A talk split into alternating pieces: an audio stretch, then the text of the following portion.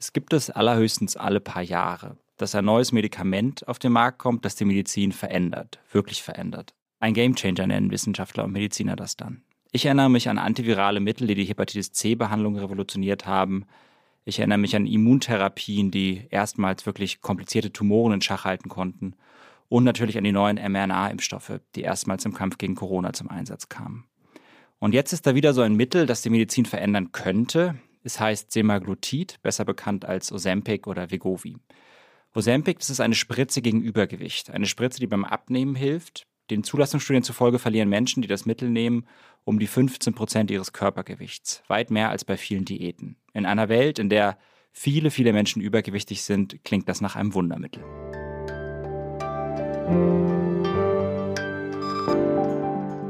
Ich bin Jakob Simmank und begrüße Sie ganz herzlich zu einer neuen Folge von Woher weißt du das, dem Zeitwissen Podcast.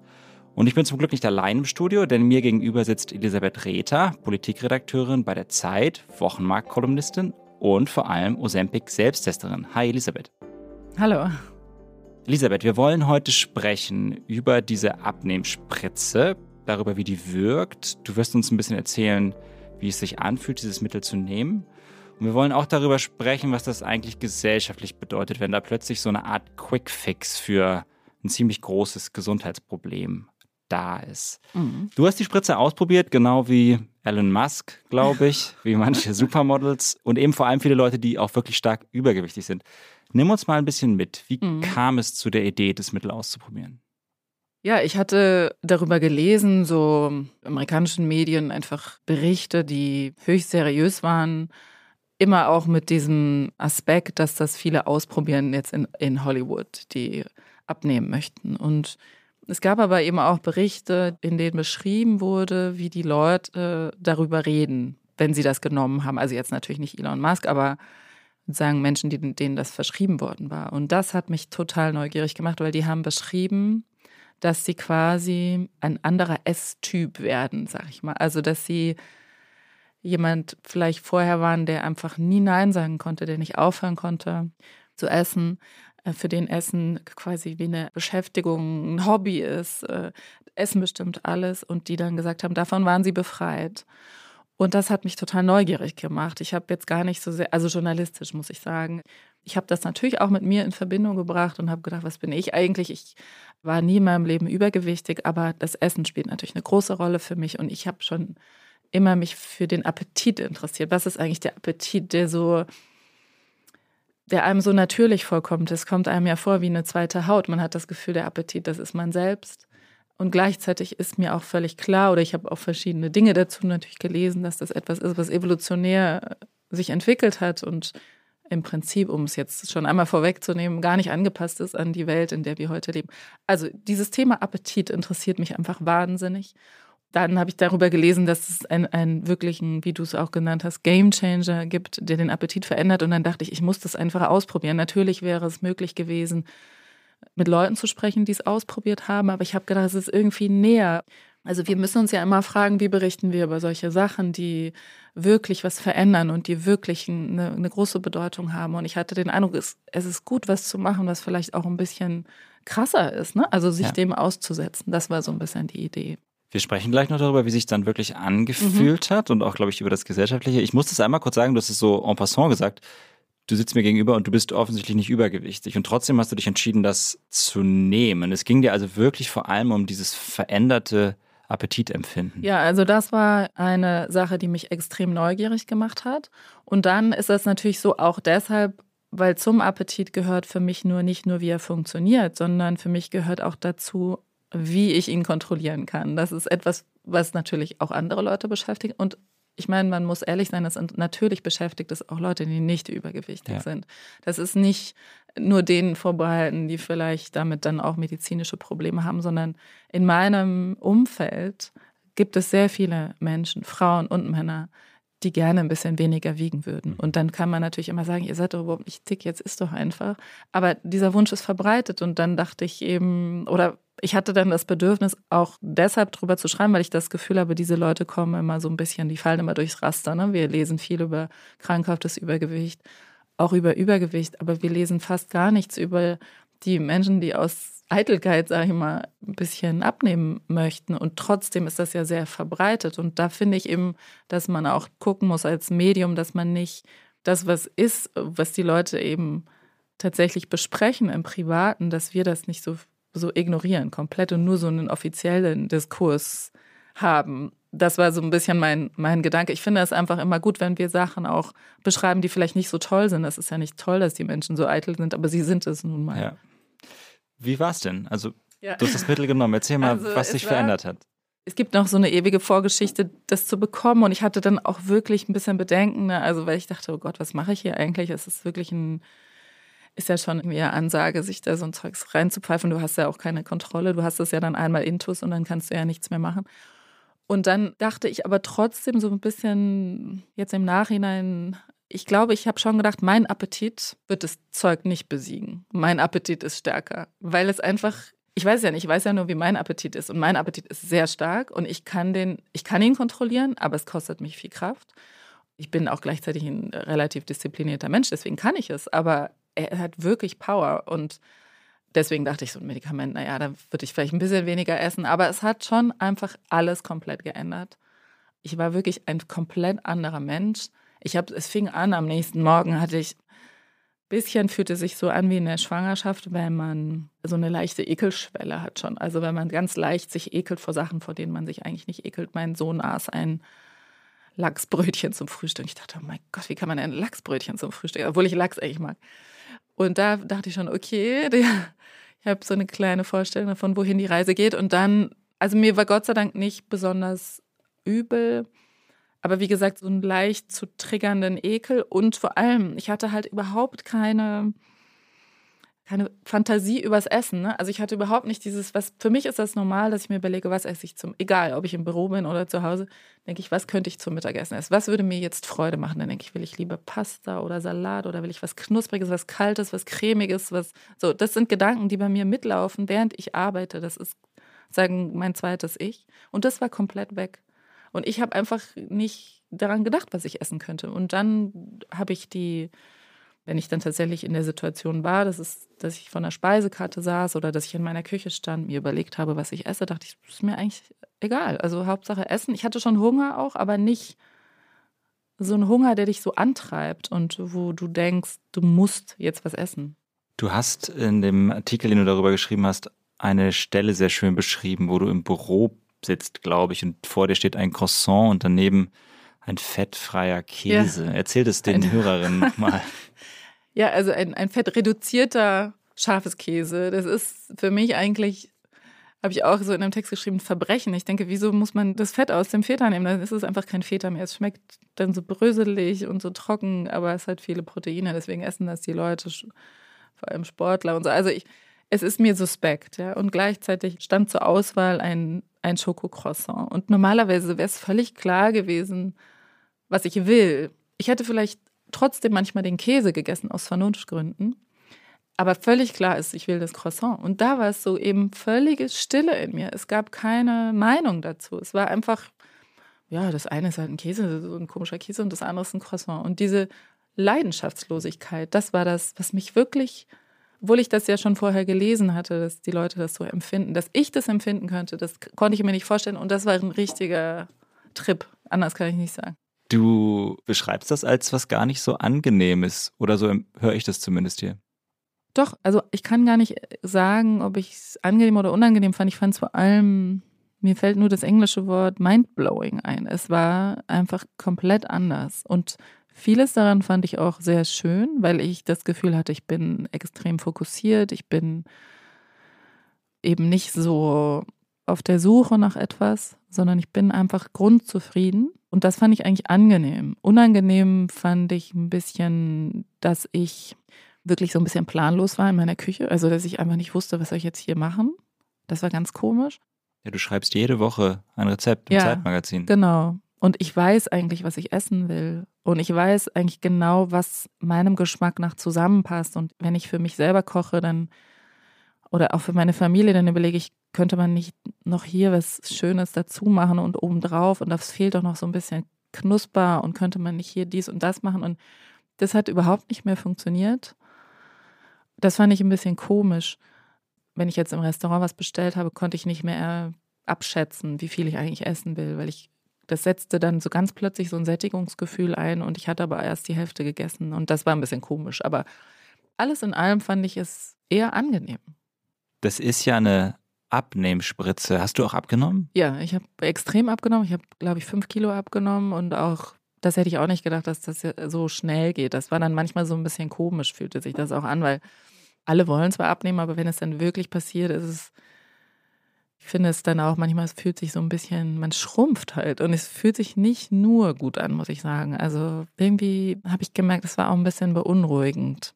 Ich glaube, wir müssen an dieser Stelle eine kleine Pause machen, mhm. weil wir jetzt sehr viel über deine individuellen Erfahrungen gesprochen haben. Ich würde einen Schritt nochmal zurücktreten und habe vor unserer Aufnahme den Matthias Blüher angerufen. Der ist Professor für Endokrinologie an der Uni Leipzig und ein sehr renommierter Adipositas-Forscher. Und ich habe ihn einmal nochmal gebeten, zu erklären, wie wirkt das Mittel eigentlich? Was macht die Spritze genau?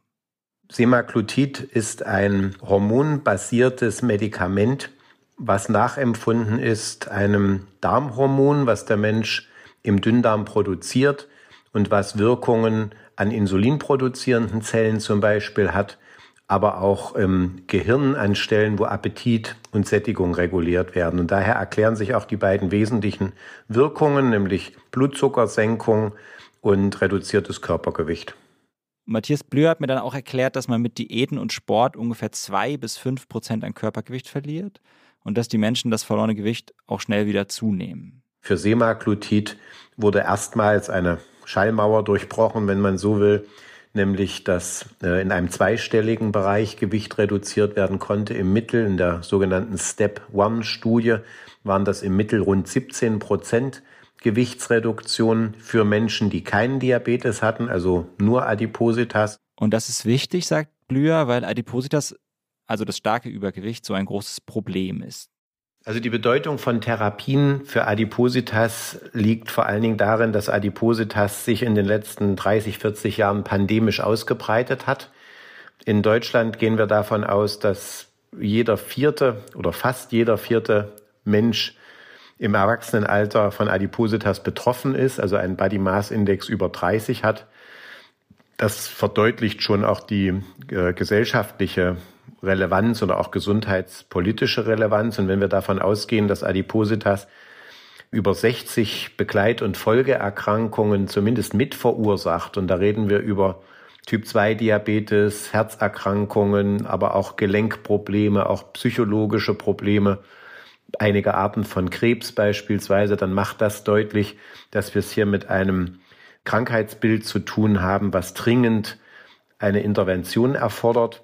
Aber Matthias Blüher wies mich natürlich auch auf Nebenwirkungen hin. Übelkeit, Völlegefühl, Durchfall, die haben nicht alle Patienten und bei vielen gehen sie auch weg, wenn man das Mittel langsam hochdosiert, aber bei manchen bleiben sie auch. Und für manche Patienten mit bestimmten Erkrankungen kommt es auch gar nicht in Frage, das Mittel. Da müsse man dann sehr genau schauen, hat Matthias Blüher mir gesagt. Und tatsächlich hat er auch gesagt, für Normalgewichtige ist es eigentlich nicht so richtig vorgesehen. Ich sehe die Gefahr, dass ähm, solche Medikamente wie das Semaglutid eingesetzt werden für kosmetische Zwecke und nicht zur Behandlung einer Erkrankung sehr kritisch. Erstens, weil es wissenschaftlich gesehen überhaupt keine Studiendaten dazu gibt, wie Semaglutid bei Menschen mit niedrigem Body Mass Index zum Beispiel wirkt und ob es dann vielleicht nicht doch andere Nebenwirkungen gibt, die wir nicht kennen. Das äh, gehört eigentlich nicht in den sogenannten Lifestyle-Sektor oder in den Schönheitswahn, der ja zum Teil herrscht. Da sehe ich eine ganz große Gefahr, wenn das jetzt in diesem ja, Schwarzmarkt sozusagen häufig eingenommen wird, dass genau diese medizinisch wichtigen Dinge nicht beachtet werden. Elisabeth, du hast es eben kurz schon angesprochen. Wie bist du denn eigentlich an das Mittel rangekommen, wenn hm. es doch gar nicht für dich vorgesehen ist? Es ist nicht für mich vorgesehen, es ist im Moment nur für Diabetes Typ 2 Patienten. Es ist auch nicht für Adipöse zugelassen noch. Äh, beziehungsweise wird es noch nicht erstattet von denen. Genau, ist zugelassen, aber, ist zugelassen, wird aber wird noch nicht erstattet. Ich bin zu einem Arzt gegangen, zu einem ganz normalen Arzt, der auch Ernährungsberatung anbietet, was in Deutschland ja auch nicht äh, erstattet wird und was man privat zahlen muss. Das ist nicht besonders teuer, das hat 30 Euro gekostet ungefähr. Und dort habe ich einen Termin gemacht und habe ihm das einfach gesagt. Ich habe mhm. gesagt, ich habe auch nicht gesagt, dass ich darüber schreibe, sondern ich habe gesagt, könnten Sie mir das verschreiben? Ich würde gerne drei Kilo abnehmen. Er hat mich ja gesehen, er hat gesehen, dass da jetzt nicht ein großes Gewichtsproblem ist und hat mir das verschrieben, hat gesagt, ja, können wir machen. Das war sozusagen Teil auch des Selbstversuchs, weil ich dachte, das würde gar nicht gehen in Deutschland. Ich dachte, das ist so eine, so eine Elon Musk-Nummer, ne? Also die, die Reichen kaufen sich einfach alles und ich hätte nicht gedacht, dass das hier so leicht möglich ist und hatte die dann im Prinzip zwei Tage später. Dann kam das nächste Problem mit den Lieferschwierigkeiten, weil das zum Teil den verschiedenen Dosen nicht lieferbar ist. Aber auch das habe ich dann relativ schnell gelöst durch so eine ausländische Versandapotheke, die total seriös ist. Es gibt ja in Deutschland aber, also verschreibungspflichtige Medikamente sind ja gedeckelt vom Preis her und deshalb ist das wohl so, das hat mir dann der Hersteller von Ozempic erklärt, beziehungsweise haben das auch Ärzte bestätigt, dass bestimmte Händler das Medikament beim Hersteller einkaufen und dann nicht nur in Deutschland vertreiben, sondern auf den Märkten, auf denen sie mehr bekommen dafür. Allerdings auch da, das waren 140 Euro für eine Spritze. Das ist jetzt, natürlich ist das eine Menge Geld, aber das ist jetzt nicht unbezahlbar. Ne? Also das sind jetzt nicht 1000 Euro oder so. Also absolut erreichbar und dann hatte ich sie zwei Tage später. Das klingt ja ein bisschen abenteuerlich mhm, und ich würde auch, auch, sagen, das kann man mindestens auch ein bisschen kritisch sehen. Ja. Du hast es anfangs schon erwähnt, aber man gibt natürlich dann auch so den Leuten eine Bühne, die das Mittel anwenden, obwohl sie eigentlich nicht die ja. Zielgruppe sind. Hattest du da irgendwie auch gewisse Gewissensbisse? Ja, ich hatte total Bedenken. Ich hatte die Bedenken, dass ich den Leuten das wegnehme, die, also weil es gibt eben diese Lieferschwierigkeiten, die vor allem begründet sind in diesem, wie ich gerade erklärt habe, Preisdeckel, aber auch in der, das ist ja so, ein, so eine Spritze, so ein besonderes, besondere Art, sich diese Spritze zu verabreichen und die Kunststoffteile, die da dazugehören, sind zum Teil nicht lieferbar. Deswegen gibt es im Moment Lieferschwierigkeiten, wobei man sagen muss, dass die auch wahrscheinlich spätestens nächstes Jahr wird es die nicht mehr geben. Jedenfalls habe ich schon natürlich gedacht, das ist überhaupt nicht für mich gemacht, lass das mal die Leute nehmen, die Diabetes 2 haben. Das finde ich auch ein absolut gerechtfertigtes Argument, aber ich muss sagen, meine Neugier war in dem Fall sehr viel stärker. Ich glaube, dass die Leute, die das jetzt lesen und sagen, ich will das auch nehmen und die einfach nur drei Kilo abnehmen wollen, ich glaube, dass sich das in Grenzen hält. Ich glaube nicht, dass das jetzt einen Run darauf gibt. Was ich aber glaube, ist, wenn man jetzt zum Beispiel, sagen wir mal, 15, 20 Kilo zu viel wiegt, dann ist man ja oft noch gar nicht adipös, ne? Und man hat aber schon Probleme. Man hat, es tut einem immer der Rücken weh, es fühlt sich schrecklich an, Sport zu machen. Man fühlt sich einfach richtig schlecht. Es gibt ja auch Leute, die sich damit wohlfühlen, aber manche fühlen sich damit nicht gut. Und wenn die das nehmen, ich kann da nichts bei finden. Man muss dazu ja noch sagen, dass ein großer Teil der Diabetes 2 Erkrankten das haben, weil sie zum Teil, das klingt jetzt so, als würde ich ihnen die Schuld geben, das möchte ich nicht. Nur, es ist schon auch eine Verantwortung, wie, aber sagen wir mal, es ist eine Erkrankung, die durch den Lebensstil entstanden ist. Nicht jeder hat 100% Einfluss auf die Gestaltung seines Lebensstils. Ne? Es gibt auch Situationen, in denen man einfach falsche Entscheidungen trifft. Und das ist dann einfach so. Aber jedenfalls muss man sagen, Diabetes 2 ist in den allermeisten Fällen nicht etwas, was einfach übereinkommt. Deswegen finde ich diese moralische Debatte, ich finde es absolut richtig, diesen Einwand zu äußern. Und die Leserinnen und Leser haben das zum Teil auch geäußert, finde ich absolut gerechtfertigt. Ich glaube nur nicht, dass es der Kern ist dieses Themas. Unter anderem deshalb, was ich gerade gesagt habe, dass die Lieferschwierigkeiten wird es bald nicht mehr geben. Du schreibst in deinem Text auch, wir haben eine Welt erschaffen, in der es zu viele Kalorien für unsere armen Hirne gibt. Und jetzt könnten wir das Problem durch Hightech statt durch Mäßigung lösen. Das schließt so ein bisschen an an das, was du gerade gesagt hast. Wie stehst du denn zu diesem Technological Fix? Die Frage stelle ich mir habe ich mir schon sehr oft gestellt, auch in anderen Zusammenhängen. Es gibt ja eine gewisse Parallele zur Klimapolitik, wenn man so will, und auch zu den Corona-Maßnahmen, auch wenn das jetzt sozusagen weitgehend hinter uns liegt. Ne? Es gab die Leute, die gesagt haben, Hauptsache impfen, keine Verhaltensänderung, besonders am Anfang der, der Pandemie. Es gibt die Leute, die sagen, wir werden einfach das CO2 einfangen und unter, die er unter der Erde vergraben. Wir brauchen keine Elektroautos oder erneuerbare Energien ich finde, man muss das immer in so einem politischen Kontext sehen. Manchmal ist es, glaube ich, wirklich einfach eine Ausrede. Aber natürlich gibt es technologische Erneuerungen, die unser Leben besser machen werden. Ob diese Spritze dazugehört, ich glaube, das ist eine total offene Frage, weil die Wirkung hört auf, sobald du es abgesetzt hast. Bei mir ist es jetzt so zwei, drei Wochen her, ich weiß es nicht genau und ich merke schon, dass die Wirkung nachlässt. Das Medikament gilt als sehr sicher. Es gibt nicht wahnsinnig viel Erkenntnis natürlich, was passiert, wenn du das 20 Jahre lang nimmst. Und das heißt, als Medikament hat es auch Grenzen. Du schreibst noch was in deinem Text und zwar, Das, was man nicht sagen darf, ist, ich strenge mich an, um dünn zu werden, zu bleiben. Ich gebe mir Mühe, es fällt mir nicht leicht. Übers Abnehmen wird heute öffentlich so verschämt und verlogen gesprochen wie früher über den weiblichen Orgasmus. Es gibt gar keine richtigen Gründe für eine Frau, dünn sein zu wollen. Die Vorbehalte waren, dass das eben ein echtes Medikament ist, was ich sozusagen Leuten wegnehme. Das war das eine Thema, was mich beschäftigt hat. Das andere war aber eben, kann ich jetzt hier so ein Abnehmen, Abnehmen-Hymne schreiben? Ne? Kann ich jetzt hier sagen, es ist super toll abzunehmen und Essen zu kontrollieren in einer Gesellschaft, in der es absurdeste Schönheitsideale für Frauen gibt, in der Menschen wirklich unter Essstörungen leiden, in, in der Frauen vor allem sich schlecht fühlen, weil sie irgendwie am Abend vorher eine Pizza gegessen haben, so ungefähr. Das hat mich natürlich schon bewegt. Aber auch da habe ich gedacht, wenn man jetzt sagt, man möchte gerne ein bisschen weniger wiegen, dann kann man natürlich sofort der Person, die das sagt, sagen, du, du, das musst du doch überhaupt nicht und geh mal auf deine inneren Werte und das ist doch reine Eitelkeit und was hast du denn für ein Problem in deinem echten Leben, dass dir drei Kilo so wichtig sind. Das kann man machen und ich habe den Eindruck, es wird öffentlich auch gemacht. Oder sei doch einfach dick, ist doch kein Problem, sei halt dick. Ich finde das auch total in Ordnung, aber es gibt Leute, die das nicht wollen. Es gibt Leute, die, wenn sie wirklich essen, was sie wollen, einfach dick sind, aber nicht dick sein wollen. Und das kann man ja verurteilen, aber es ist trotzdem, es existiert trotzdem. Und da hatte ich eben den Eindruck, das ist auch so ein bisschen unaufrichtiger Diskurs, ne, dass man sagt, diesen Wunsch, der ist schlecht, den darf es nicht geben und deswegen sprechen wir nicht darüber. Du hast, letzte Frage, das auch schon kurz erwähnt, gesagt, dass du schon auch gemerkt hast, nachdem du die Spritzen abgesetzt hast, dass es sich wieder in die andere Richtung ja. verändert hat. Jetzt ist es wie lange her, dass du die Spritzen ja, ich, nicht mehr nimmst? Ich glaube, drei Wochen ist jetzt her, ja. Ja, also ich, es hat eine Weile gedauert. Nach so zwei Wochen oder so hatte ich das Gefühl, dass ich wieder, also so eines Abends habe ich gedacht, oh na, ich habe total Hunger.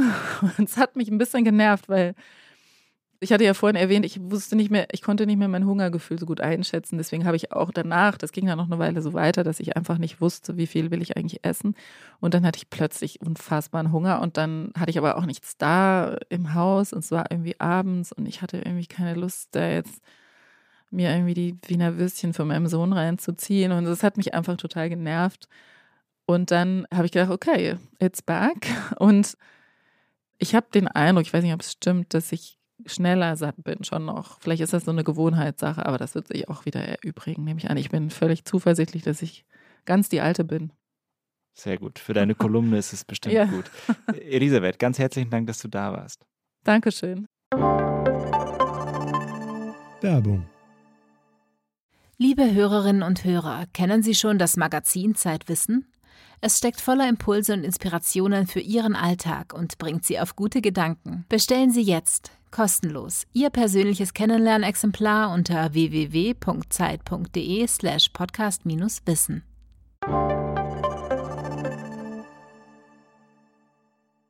Das war Elisabeth Rether über ihren Selbstversuch mit der Abnehmspritze Ozempic. Wenn man nun die Wirkung von Ozempic verstehen will, dann muss man sich auch anschauen, warum manche Menschen zu Übergewicht neigen und andere nicht. Und das ist das Spezialgebiet von Giles Yeo. Der ist Professor für Stoffwechselforschung an der Uni Cambridge. Kein ganz einfacher Job, denn wenn auf einer Party jemand herausfindet, dass er Diäten und Übergewicht erforscht, dann gibt es eigentlich nur noch ein Thema. They always tell me that they're okay, not they, but most people tell me they're on some diet or they know someone on some diet and they describe the diet in some detail and then they ask me whether or not it might work. And and that happens that happens actually um, very often. And that's fine. I don't I don't tend to mind, particularly if I'm drinking a glass of wine at the same time. I don't tend to mind. Mein Kollege Max Rauner hat Giles Yeo getroffen, aber das war nicht auf einer Party, Max, oder? Nein, das war nicht auf einer Party. Wir hatten ganz profan einen Videocall. Giles Yeo hat ein sehr interessantes Buch geschrieben, Why Calories Don't Count. Da geht es um die genetischen Ursachen von Übergewicht. Auf diesem Gebiet ist Yeo, ich würde mal sagen, sowas wie ein Superstar. What we study is the why. Why do people behave very, very differently around food? How come some people love food? I, I happen to love food, whereas other people use food as fuel, right? They get they eat when they're hungry, but they don't think about food otherwise. I think about food all the time. Es gibt Menschen, die essen eher aus Notwendigkeit, weil man halt essen muss, um zu überleben, und andere, die lieben es zu essen, und zu denen gehört er auch, auch wenn sie gar keinen Hunger mehr haben. Und in diesem Punkt sagt Jeo, da kommen die Gene ins Spiel. And put simply, some people are just more drawn to food, okay, for, for a complex biological and social and cultural reasons as well, of course. But there is this real being drawn to food. Hence, you eat more, hence, you're heavier. The genetics of body weight we now understand and know to be the genetics of how our brain controls our feeding behavior. Also die Gene steuern mit Hilfe von Hormonen dein Hungergefühl. Und da findet die Wissenschaft Unterschiede von Mensch zu Mensch. Man hat inzwischen mehr als 1000 Genvarianten gefunden, die den Appetit beeinflussen und mit Übergewicht korrelieren. Gene beeinflussen dabei ja nicht nur, wie viele Kalorien wir essen, sondern auch, wie viele wir verbrauchen. Sie beeinflussen sozusagen den Stoffwechsel. Und jeder kennt diese Leute, die schlank sind und von sich sagen, ich kann eigentlich so viel essen, wie ich will, ich nehme einfach nicht zu. Ja, mit so einer Person lebe ich zusammen. Und was sagt Jeo dazu? Beeinflussen Gene das Gewicht, indem sie den Stoffwechsel schneller oder langsamer machen, also den Kalorienumsatz? Vielleicht, aber weniger als man bislang dachte. Der wichtigste genetische Einfluss ist wirklich der auf den Appetit und nicht auf den Stoffwechsel und Energieumsatz. Diese 1000 Genvarianten, die das Körpergewicht beeinflussen, die steuern den Appetit. Die Forscher haben noch keine Mutation gefunden, die das Gewicht auf einen schnellen oder langsamen Stoffwechsel zurückführt. Okay, so it is true that some people have a faster metabolism and others don't, but it's overstated. So why haven't we found any genes? Because we haven't, actually. So most of the genes we found have to do with food intake rather than energy expenditure. Das kann auch an der Methode liegen. Es ist nämlich viel schwieriger, einen Zusammenhang zwischen Stoffwechsel, Genen und Gewicht zu finden, als zwischen Ernährung, Genen und Gewicht. Da machen die Versuchspersonen einfach so eine Tabelle mit dem, was sie gegessen haben. Diese Stoffwechselgene wird man noch finden, glaubt Jeo, aber er ist sicher, dass der größere genetische Effekt wirklich mit Appetit zu tun hat, also Essensaufnahme, Food Intake auf Englisch. Food intake is always going to be overwhelmingly larger, uh, an effect. But there are genes out there, and we will find those genes. But food intake is always going to have a larger effect than metabolism. Das ist spannend, weil das natürlich auch die Wirkung von Ozempic dann besser erklärt, weil das ja genau da ansetzt. Man hat einfach keinen Appetit mehr, man ist schneller satt. Ja, über Ozempic haben wir natürlich auch gesprochen. Giles Yeo befürwortet das Medikament für Menschen mit hohem Body Mass Index, zum Beispiel um Diabetes vorzubeugen. Er vergleicht das mit Blutdruckmittel. Die Menschen ja auch nehmen, um Folgen vorzubeugen, wie Schlaganfällen beispielsweise. Genau. Solche Pillen, die nimmst du ja dann als Dauermedikation. You and I know many people, my father, for example, on high blood pressure medication. Now, the other when you take a, a, a, high blood pressure medication drug and your high blood pressure your blood pressure drops you don't suddenly say my blood pressure is now normal. I'm going to stop taking the drug. Because if you stop taking the drug your blood pressure is going to go back up again. Und so ähnlich wird das mit Medikamenten wie Ozempic auch sein, jedenfalls für einen Teil der Bevölkerung. You're going to take it, you're going to eat less because gonna, because these drugs make you feel fuller. But the moment you're on the drug, you have to stay on the drug because if you come off the drug, you'll continue eating again and your weight is going to go back up. Das sagt der Genetikprofessor und Diabetesforscher Giles Yeo von der Uni Cambridge im Interview mit Diamax. Vielen Dank. Danke dir.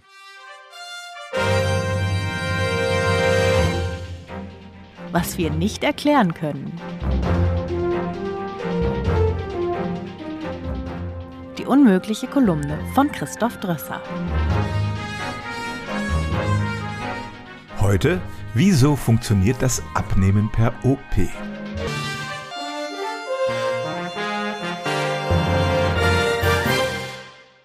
Chirurgische Veränderungen des Magen-Darm-Trakts haben sich in den letzten 30 Jahren als ein radikales, aber wirksames Mittel gegen krankhafte Fettsucht erwiesen. Der Magen wird verkleinert oder abgeklemmt oder es wird ein Bypass zum Darm gelegt. Die Erfolge sind beeindruckend. Menschen verlieren nach diesem Eingriff dauerhaft an Gewicht. Das Problem. Naiv könnte man denken, die Leute können gar nicht mehr so viel essen, deshalb nehmen sie ab. Aber unser Körper ist normalerweise sehr darauf bedacht, ein gewisses Gewicht zu halten. Das weiß jeder und jede, die schon einmal erfolgreich ein paar Kilo abgespeckt haben. Danach wird der Hunger immer größer und die meisten sind bald wieder auf ihrem Ausgangsgewicht. Bei Magenoperierten existiert dieser Jojo-Effekt gar nicht oder ist erheblich schwächer. Wie funktioniert das? Was wir schon wissen. Unser Körper hat eine Art programmiertes Zielgewicht, das er zu halten versucht. Dieser Zielwert ist genetisch bedingt, verändert sich im Lauf des Lebens, wird aber auch durch soziale Faktoren beeinflusst. Aus allen Körperregionen, etwa den Fettpolstern, gelangen Signale ins Gehirn, das den Appetit und das Sättigungsgefühl regelt. Nehmen wir zu viel ab, schlägt das Gehirn Alarm und will verhindern, dass wir zu mager werden. Aus evolutionärer Sicht ist das durchaus sinnvoll. Nach einer gewöhnlichen Diät verringert sich dieses programmierte Zielgewicht nicht. Im Gegenteil, teilweise steigt es sogar. Bei Magenoperierten dagegen verringert es sich um 20 bis 30 Prozent. Die vormals Fetten brauchen also keine übermenschliche Willenskraft, um weniger zu essen. Vielen vergeht sogar der Appetit auf besonders fette und zuckerhaltige Speisen, weil die entsprechenden Belohnungsbotenstoffe im Gehirn nicht mehr so stark ausgeschüttet werden. Sie ernähren sich fast unfreiwillig gesünder. Auch Darmhormone wie GLP1, dessen Wirkungen die neuen Abnehmspritzen imitieren, spielen eine wichtige Rolle. Sie werden vermehrt ausgeschüttet, lassen die Lust auf hochkalorisches Essen vergehen und signalisieren dem Gehirn, dass wir satt sind. Bei vielen steigt der Energieumsatz schon im Ruhezustand, sodass sie mehr Kalorien verbrennen. Der Körper schüttet mehr Gallensäuren aus, die bei der Fettverdauung helfen. Und das Mikrobiom, also die Gesamtheit der Mikroben in unserem Verdauungstrakt, das bei stark übergewichtigen Menschen nur aus wenigen Arten besteht, wird diverser. Die Folgen der Magen-OP sind nicht rein kosmetischer Art. Die Menschen werden nicht nur dünner, sondern ihr Blutdruck normalisiert sich, sie leiden seltener an Diabetes, selbst die Zahl der Krebserkrankungen geht zurück. Was wir nicht erklären können.